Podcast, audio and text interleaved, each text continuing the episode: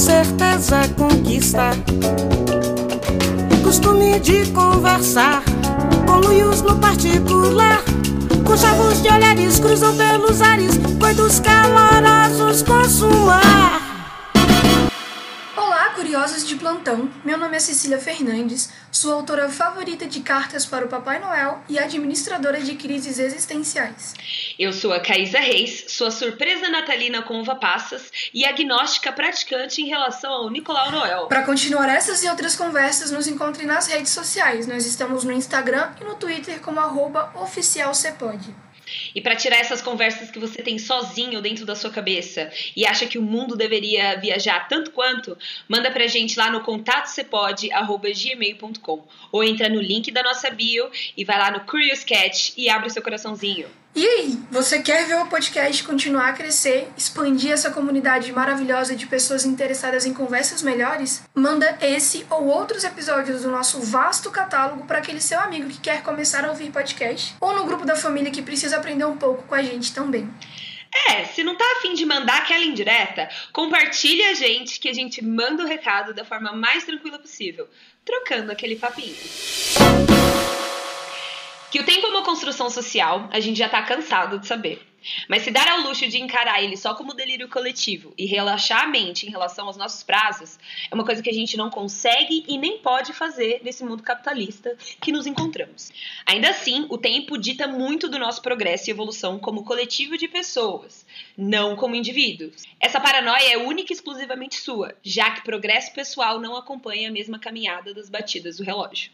E a palavra evolução e sucesso nada tem a ver com o tempo, e sim com as réguas e medidas pessoais que sempre mudam com o passar do tempo e das referências. Porém, contudo, todavia, antes de entrar nessa crise que assola os corações ansiosos desde que inventaram o calendário, eu quero deixar as nossas mentes devagarem um pouco com o nosso CAC. Certezas afirmativas questionadas unicamente pelo instinto. Aquela zoeirinha que a gente faz entre a gente para exercitar a curiosidade pelas coisas que movem o universo e pensar nas possibilidades dos impossíveis. Então, Cecília, já que a gente está nesse clima natalino, pensando na mesa de jantar da ceia, que prato típico brasileiro você seria nessa ceia de 2020? Bom, ceia de Natal, né? Vamos lá. Eu com certeza seria a rabanada. Primeiro porque é um prato muito versátil, é literalmente um um pãozinho frito com açúcar e canela que fica uma maravilha. E segundo, porque não tem uma pessoa que não gosta de rabanada. Eu me sinto essa pessoa. Então, é com essa resposta convencida que eu passo a bola para você, Caída. Assim, vindo do meu contexto familiar, é, a gente come várias carnes, né, no, na noite, mas tem uma em específico que eu sou apaixonada e é minha mãe sempre responsável por fazer, o pernil. Ela realmente pega um pedaço gigante de pernil, passa três dias temperando aquilo, manda para uma padaria para assar e a gente pega perto, no final do dia, assim, a gente pega na padaria e leva pra, pra mesa de jantar. Então, assim, eu seria super o pernil. Três dias, assim, ó, se arrumando, fica lindo, maravilhoso, entendeu? Super seria o pernil.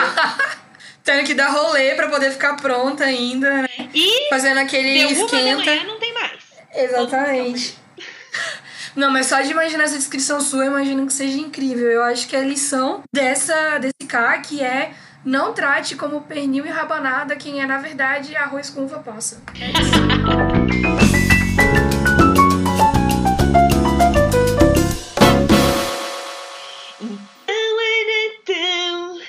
O que você fez? Gente, essa pergunta é muito invasiva e ela tá em todas as esquinas a partir do dia 1 de dezembro. Bom, muito bom dia, boa tarde, boa noite. Mas esse é um tempo para refletir sobre o ano que passou e pensar no que a gente espera para o ano que vai vir. Mas para os curiosos de plantão, é uma ótima oportunidade de perguntar por quê. Por que janeiro? Por que dia 1 de janeiro? Por que janeiro não é o primeiro dia do solstício de verão, já que a gente está no verão? Se a Terra gira em torno do Sol em um círculo, e um círculo não tem um fim, muito menos um começo, por que, que a gente está no fim do ano esperando ansiosamente o começo do ano? Bom, Basicamente, vamos ser sinceros, a sociedade simplesmente, culturalmente, escolheu um início e um fim. E você, meu amigo, concorda com esse acordo, mesmo sem querer. Lembrando que diferentes culturas escolheram diferentes datas por diferentes razões. A mais famosa, e a que a gente pesquisou para esse episódio, e provavelmente você já ouviu falar, é aquela da época do Júlio César, antes de Cristo. Os caras em Roma tinham um calendário de mil anos. A gente tinha 10 meses naquela época, digo a gente porque somos ocidentais. Tínhamos dezembro como último mês e março sendo o primeiro. O calendário naquela época era lunar e começava em toda lua nova. Tinha as outras aí no começo. Mas também existia o calendário solar para as colheitas. E todo ano eles tinham que se alinhar entre elas. Uma burocracia para não falar outra palavra. E entre dezembro e março tinham dias que não estava dentro de nenhum mês.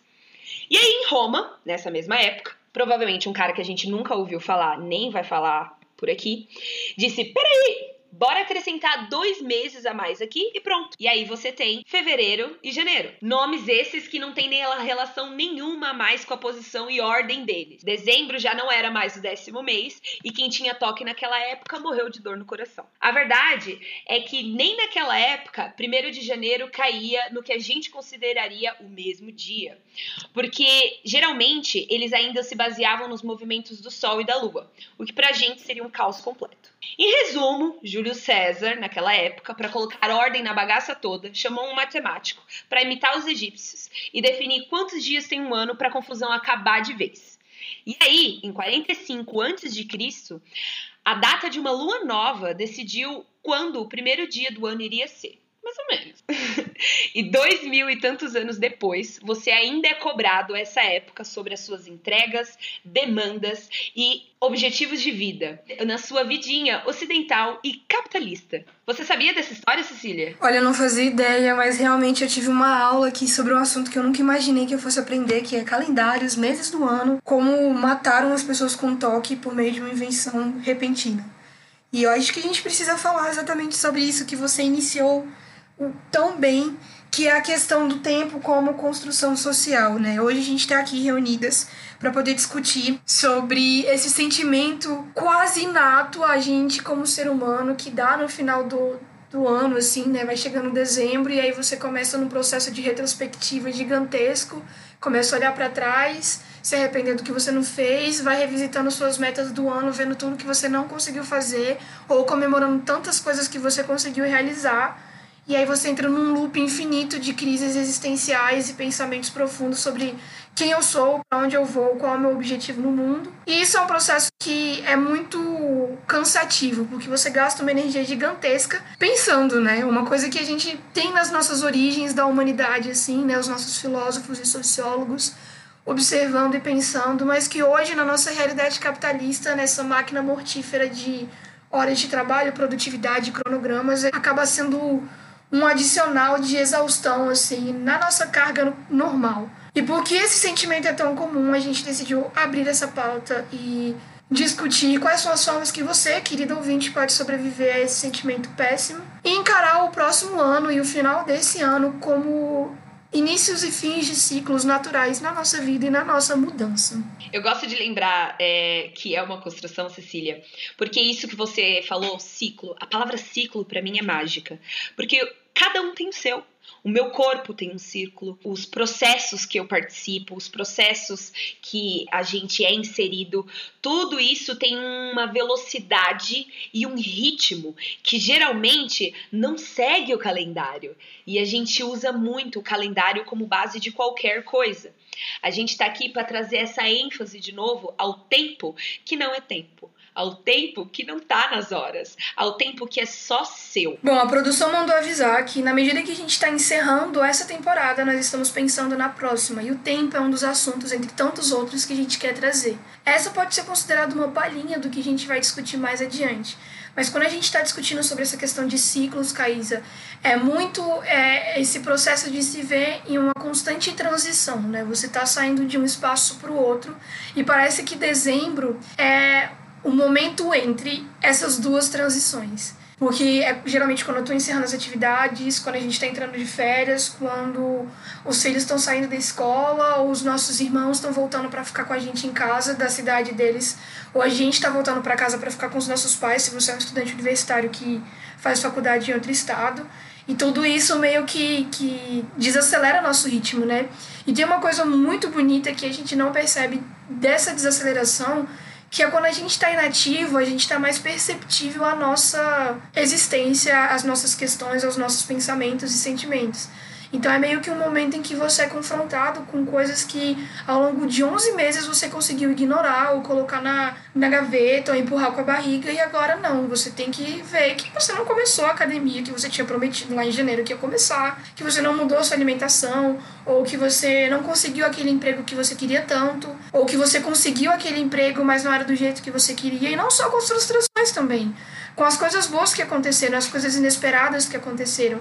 Então, assim, a gente avaliar essa situação, principalmente em 2020, que foi um ano de muita mudança, muita instabilidade e incerteza, é um processo de conexão com a gente, né? Aqui no podcast a gente tem um episódio com a professora Luciana sobre a importância do autoconhecimento e onde a gente fala muito sobre isso, sobre como esse processo de estar comigo é essencial para que eu consiga conviver com os outros e com a minha coletividade pacificamente, né? E esse ano, mais do que qualquer coisa, obrigou a gente a passar um tempo imenso sozinhos, com a única companhia que a gente tem e esquece de valorizar, que é a nossa. O quanto de gente eu não vi surtando porque não sabia fazer companhia para si mesmo não conseguia é, conversar com si mesmo. Então, esse ano, vai ficar na, na, marcado na vida de muitas pessoas, não só porque foi uma tragédia para muitas, mas porque obrigou muita gente que não sabia nem o que era autoconhecimento a se ouvir, a passar tempo com você mesmo. E eu acho isso lindo. Essa obrigação apesar dos pesares, apesar das circunstâncias onde aconteceram, não tô na casa de todo mundo, e sim, a pandemia ela bateu mais forte na, na porta de uns do que de outros, eu acho bonito para quem tem esse espaço confortável de se ouvir e passar tempo consigo mesmo, coisa que você não tinha feito antes, fazer isso agora, é, essa, essa, essa obrigação de passar um tempo sozinho, eu, eu, desculpa, na minha posição, eu acho necessário. É um aprendizado. 2020, 2020 é mais do que tudo um aprendizado, mas trazer ênfase de novo para essa companhia que a gente não agrada tanto, essa companhia que a gente normalmente só cobra e xinga né, quando nada dá certo.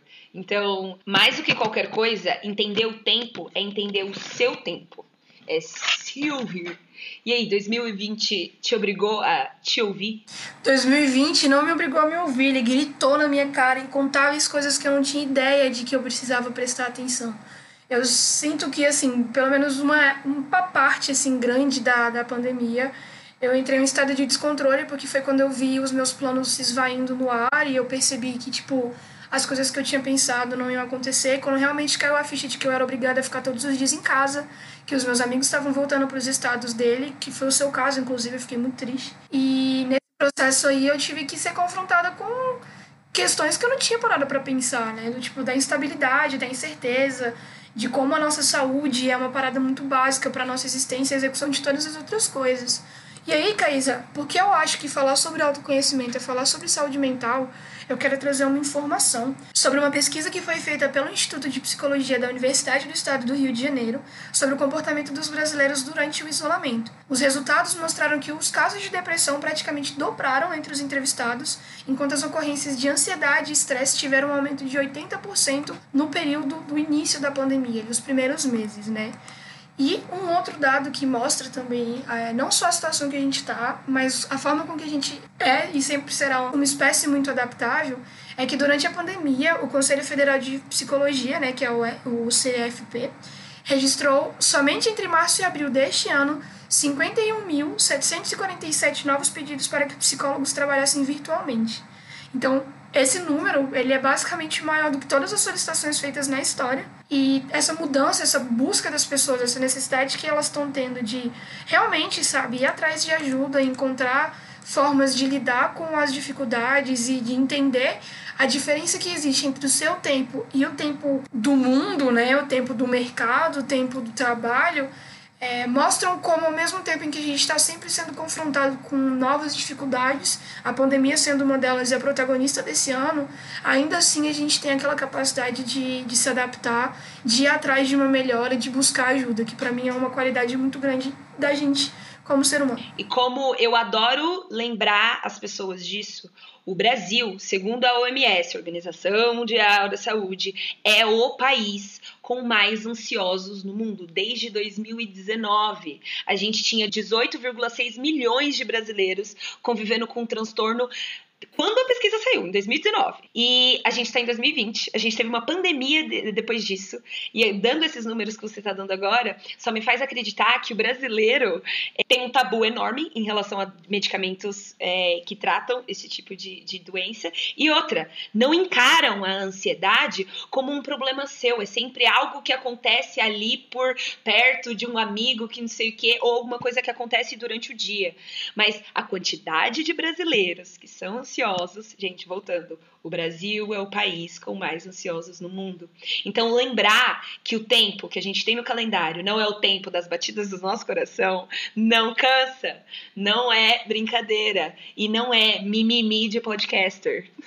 Temos uma doença séria onde ela é agravada por uma pandemia mundial e ainda no final do ano você tem comerciais de televisão perguntando para você o que que você fez esse ano. Como lembrou de Natal, lembrou de Mariah Carey, eu queria lembrar uma citação que ela fez numa entrevista esse ano para aquela V Magazine. É, ela fala o seguinte: que a gente foi socializado para acreditar que a, a pobreza ela é um fracasso pessoal e não um sistema coletivo que falhou com a gente. Então, de novo, não importa a posição que você está agora e a ansiedade que ela te deixa não é 100% responsabilidade sua, mas é responsabilidade sua lidar com tudo isso que está acontecendo dentro de você, com as situações que você é subordinado e com as situações onde você é colocado, onde você escolhe estar. É, tudo isso pauta dentro de um tempo, dentro de um espaço que você esquece de medir a sua própria régua. Então, de novo, galera, vamos, vamos respirar, vamos se acalmar é dezembro. Mas por que, que é dezembro? O que, que é janeiro? O que, que é março? O que, que é amanhã? O que, é hoje? Eu acho que esse, esse é o ponto da nossa discussão aqui. Esse que é o ponto. Porque se o Natal, o Ano Novo, fosse em abril, ia ter a mesma sensação, saca? Não é o mês, não é o período, não é a festividade, não é o feriado é, nacional, sabe? É a forma com que a gente lê todas essas informações. A gente está aqui hoje falando sobre questões de autoconhecimento, saúde mental e tempo, não da perspectiva da psicologia, porque essa não é a nossa área. Novamente, estamos puxando assim a palhinha da comunicação e não só isso, as nossas experiências como pessoas ansiosas, pessoas que lidam com diversas situações e que estão inseridas em um universo de mercado de trabalho, porque o mercado de trabalho de comunicação é um liquidificador de sonhos e esperanças em que constantemente a gente precisa parar e lembrar que o tempo é o nosso, e não o tempo do calendário, e não o tempo de bater o ponto, e não o tempo do chefe, do professor universitário, do orientador. E essa questão faz a gente entrar numa parte que eu acho muito importante e um pouco prática também, né? De como é que a gente pode sobreviver a esse total descontrole e a esse sentimento e consumidor, assim, das nossas esperanças, da nossa vontade também, às vezes, né? É muito normal a gente entrar, tipo, num estado de apatia nesse período do ano. E como é que a gente pode sair desse espaço? A minha dica, depois eu quero ouvir a da Caísa, é óbvio, é que você se engaje em coisas que você acredita. O podcast, caso vocês não saibam, foi para mim uma das maiores ferramentas para me tirar da minha letargia durante a pandemia. Porque eu me vi é, tendo que produzir uma parada totalmente nova do zero e tendo a responsabilidade de estar tá dividindo isso com outra pessoa que esperava resultado, que esperava é, reuniões e tudo mais. Então, para mim, criar iniciativas, entrar em projetos que eu acredito, começar um blog, começar um podcast, se for o seu caso, ou simplesmente é, se engajar com algo que te faça bem, tipo um canal no YouTube que você gosta, uma série, um, ator, tipo assim, vou maratonar a filmografia do cara algo que faça com que você saia do seu estado porque te move e te faz bem, saca? Essa é a minha dica principal. Porque quando a gente tem uma ancoragem em um objeto ou um, um, uma atividade que a gente vê verdade, aquilo ali ajuda a gente a processar as coisas com mais calma. Cecília, eu começo mais devagar. eu privilegiada do jeito que fui, tive acesso a psicólogos.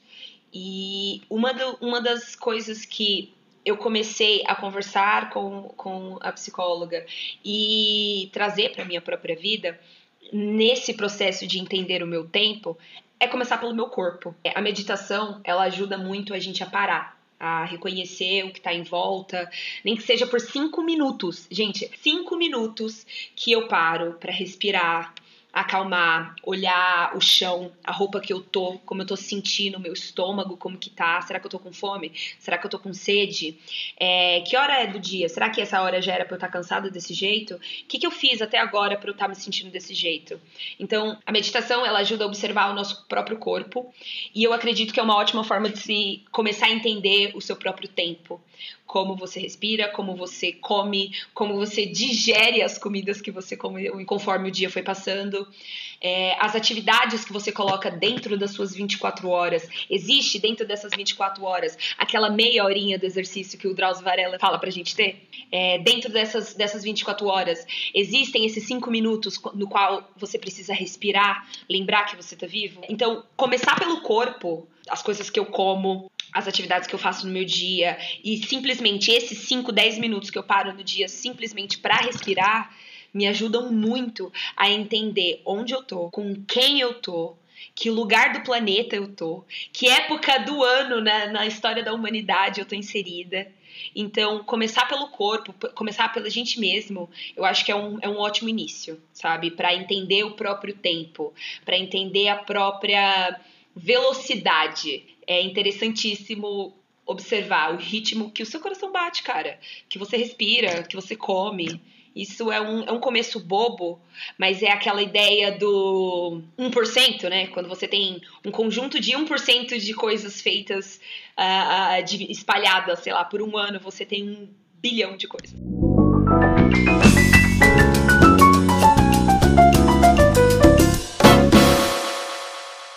Fecha um ano, começa o outro, encerra um ciclo, começa outro. Depois de dezembro vem janeiro.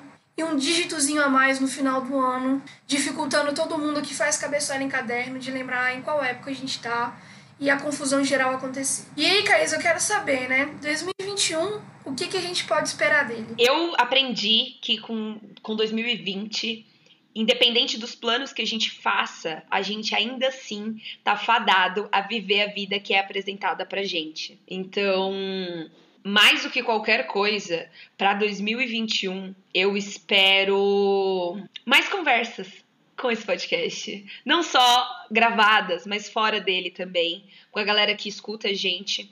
Conversas que a gente consiga alcançar a proposta lá do primeiro episódio. Conquistar a mudança através de conversa. Então eu espero muito, muito, muita, muita conversa para mim, para você e interação com quem tá ouvindo a gente. Para 2021 eu espero uma vacina bem gostosa no meu braço, qualquer um dos dois eles podem escolher, eu vou ficar bem disponível. Mais do que isso, eu espero que a gente espere menos de coisas que não estão no nosso controle. Essa é a minha lição do dia. Porque se tem uma coisa que 2020 me ensinou também é a não fazer planos na, na caneta, né? Que é uma coisa que a gente já falou muito aqui sobre o queridíssimo professor de planejamento estratégico da Caída. Porque assim, a gente nunca sabe real oficial como é que vai ser o dia de amanhã. E esse ano foi uma lição muito grande sobre isso, né?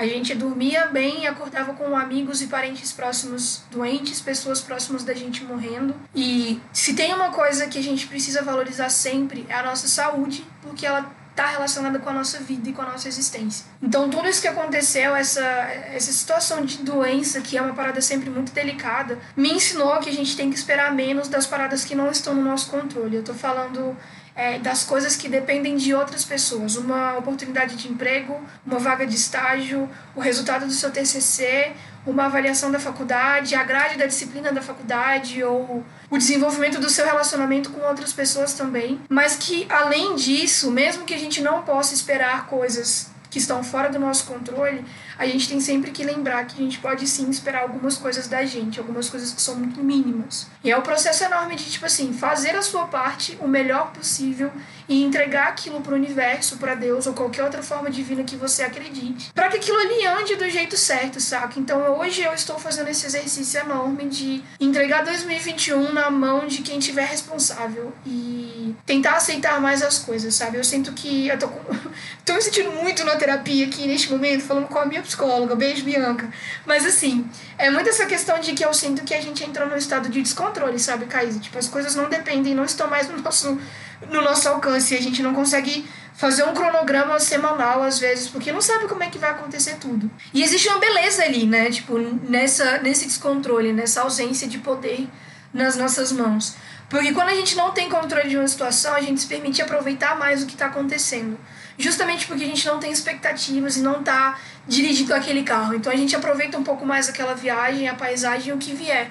E eu espero que 2021 seja isso, sabe? Seja aquela viagem de carro por uma rota nova e que você está explorando tudo com novos olhos e o destino seja tão prazeroso quanto a jornada. Eu só gosto de lembrar você, Cecília, de uma coisinha. A gente nunca esteve sob o controle do tempo. A gente acha que a gente tem. Porque assim como a construção dos meses foram decisões de gente há dois mil anos atrás, a divisão das semanas tanto quanto. Essa ideia de viver de segunda a sexta e só se divertir no sábado e no domingo é uma construção que a gente se limita muito. A segunda é segunda porque a gente decidiu que ia ser segunda. Domingo é dia de fazer nada porque a gente decidiu que, que domingo seria dia de fazer nada. E, de novo, a gente também não gira em sete dias. O nosso corpo não gira em sete dias. Então, que em 2021 os ansiosos e curiosos de plantão se desprendam também da construção social mensal, semanal, para que possam entender que a segunda, começar aquela dieta, começar aquele projeto, pode ser uma terça. A segunda que é, você vai finalmente terminar aquele projeto, pode ser uma quarta-feira à tarde sabe? E tá tudo bem, e tá tudo certo. E assim, Caís, aqui vai um fato curioso sobre mim. Eu odeio, abomino alarmes. Eu acho que alarmes é o instrumento do homem tentando controlar o tempo. E a gente precisa ter essa noção de que por mais que a tecnologia esteja aí, tentando fazer a gente dobrar o tempo, igual um avatar, tentando fazer a gente sentir essa, essa parada de absoluto controle, né? Tipo assim, de, de estar no topo da cadeia alimentar social, financeira, mercadológica, em todos os sentidos não é verdade. Não é verdade. Às vezes, porque você tem que acordar às 7 horas para trabalhar das 8 às 18, não quer dizer que a sua vida esteja limitada àquilo ali, ou o seu valor seja determinado pelas horas de serviço que você presta, ou por quão organizada é sua agenda, ou por quão bom você é em executar várias atividades em 24 horas, sabe? Eu acho que quando a gente para de se limitar por questões pequenas como tempo ou cargo, ou salário e todas as outras que existem, a gente abre a possibilidade para cada pessoa existir dentro do seu tempo, dentro do seu próprio universo. Eu sou uma pessoa que funciona maravilhosamente bem de noite, eu consigo escrever páginas e páginas duas horas da manhã, mas de manhã eu sou um lixo, eu não presto para nada.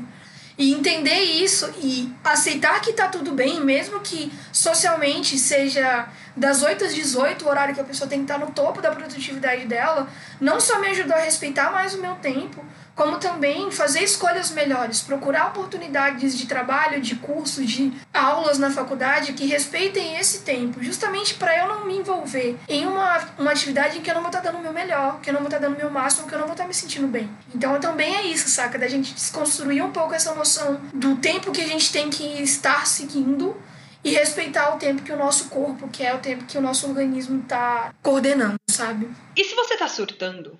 eu queria dizer aqui, trazer uma ênfase, se não, Caísa, Cecília, tudo que vocês falaram aí é legal, é bonito, é interessante, mas segunda-feira eu tenho uma deadline e aí, o que, que eu faço? É, gente, surtar também é válido. Ah, ah, ah, Bom, ouvi dizer por aí, na verdade, a School of Life, do Alan de Botton, na Inglaterra, a gente tem que valorizar os breakdowns ou os surtos. Quando a gente chega no nosso limite e surta, às vezes é um recado que o nosso corpo, a nossa mente, tá dando para as pessoas em volta e para a gente mesmo. Então, se você está à beira de um surto, cuidado seu corpo está prestes a te dar uma lição de que tudo que a gente está falando aqui é mais do que verdade. A Raíssa Zokal, que é uma mestra de yoga e de meditação e várias outras coisas. Ela fala no canal dela no YouTube, o Yoga Mudra, ela tem um vídeo maravilhoso chamado Surtei e Agora, onde ela fala que o surto, né, que é, a gente não tá falando aqui de surto psicótico, a gente tá falando daquele momento em que você perde o controle das coisas, chora, grita, rola no chão, fica muito chateado, fica muito mal ela fala que esse momento é justamente quando o nosso corpo está expelindo as energias que a gente tem acumulada. E é muito importante, porque quando a gente consegue aterrar a nossa energia, a nossa existência, a nossa presença e colocar as coisas em foco. Então, às vezes você precisa sim ferver um pouco a água dessa panela aí e deixar ela transbordar para poder saber qual era o nível que ela devia estar mesmo, sabe? A gente precisa normalizar o ato de chorar escandalosamente, de ficar mal por algum tempo e também entender que o fundo do poço é tão parte do poço quanto o topo. E para chegar lá, às vezes a gente tem que cumprir essa jornada completa.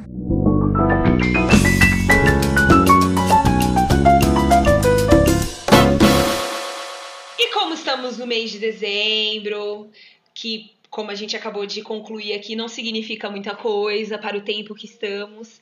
Mas se você está em casa fazendo uns nadas e quer assistir alguma coisa que interesse e ajude a passar esse tempo que não é tempo, Cecília, o que, que você pode me indicar? Hoje, porque a gente está nesse espírito natalino Jingle Bell aqui, eu vou indicar um filme de Natal que, na verdade, é o cum do episódio sobre por que arte importa. Foi o último episódio do nosso especial do mês da consciência negra. Indicou que é o filme Uma Invenção de Natal, disponível na Netflix, produzido por eles também. Que assim, olha, tudo que ela falou e mais um pouco de bom que tem nesse filme. Para começar com o fato de que é um filme com protagonismo negro e um tipo de protagonismo que não é escancarado, ou seja, ninguém tá falando sobre o fato dos personagens serem negros em nenhum momento. Tá todo mundo ali performando um filme de Natal com mensagens de esperança, luz, paz e amor. Tem uma trilha sonora incrível porque eles colocam elementos da música negra. Tô falando de rap, tô falando de R&B, tô falando aqui de jazz, soul, blues em toda a trilha sonora. E é uma experiência maravilhosa, com as coreografias super coloridas e tudo muito bonito. E a minha indicação é essa hoje, justamente porque eu acho que filmes natalinos nessa época do ano são um conforto para o nosso coração em desespero. E você, Caís, o que, que você pode me indicar? Eu vou para um clichêzão, mas eu vou explicar o porquê. Eu quero indicar o Grinch. Eu tenho certeza que muita gente já assistiu e vai assistir esse mês, porque com certeza vai passar em algum canal. E eu gosto de lembrar do Grinch porque para mim, que não sou religiosa, Natal sempre significou estar com a família. Para mim era isso. O significado do Natal era todo mundo junto, comendo junto, e era isso, era uma época especial que a gente estava junto. E o Grinch, ele super brinca com isso, né? Ser uma pessoa que odiava a época do, do, ano e depois ele volta porque as pessoas querem a companhia dele. Porque no final do dia. Gente, se o Grinch fosse sobre a Páscoa, eu ainda ia amar. Se o Grinch se passasse, sei lá, no Dia do Saci, aqui no Brasil, eu ainda ia gostar muito. Porque trazer, trazer, trazer essa ênfase em é uma época que a gente precisa aproveitar a companhia um do outro. Bora acompanhar, bora aproveitar a companhia um do outro? Bora! É isso que o Grinch fala para mim e é isso que deixa aí a indicação. Assistindo o Grinch, assista acompanhado, abraçadinho. E aqui estamos de novo, celebrando as escolhas dessas pessoas arcaicas, entrando no ano 2021 esse ano, que foi o primeiro da gente fazendo um podcast, Cecília, é, desenhando planos para a dominação mundial, muito obrigada por me fazer companhia, por, por, por me acompanhar. Ah, que lindo! Não tava esperando essa, vai.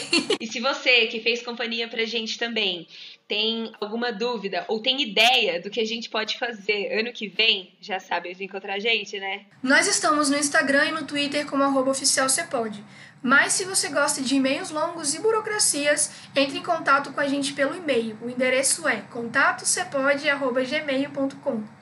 Se você quiser deixar perguntinhas anônimas, vai no nosso Cat. O link está na descrição das nossas duas redes sociais. Bom, na semana que vem nós estaremos dizendo tchau para esse ano e também para a primeira temporada do Cepod. Nos vemos na próxima semana. Beijão! Publicidade.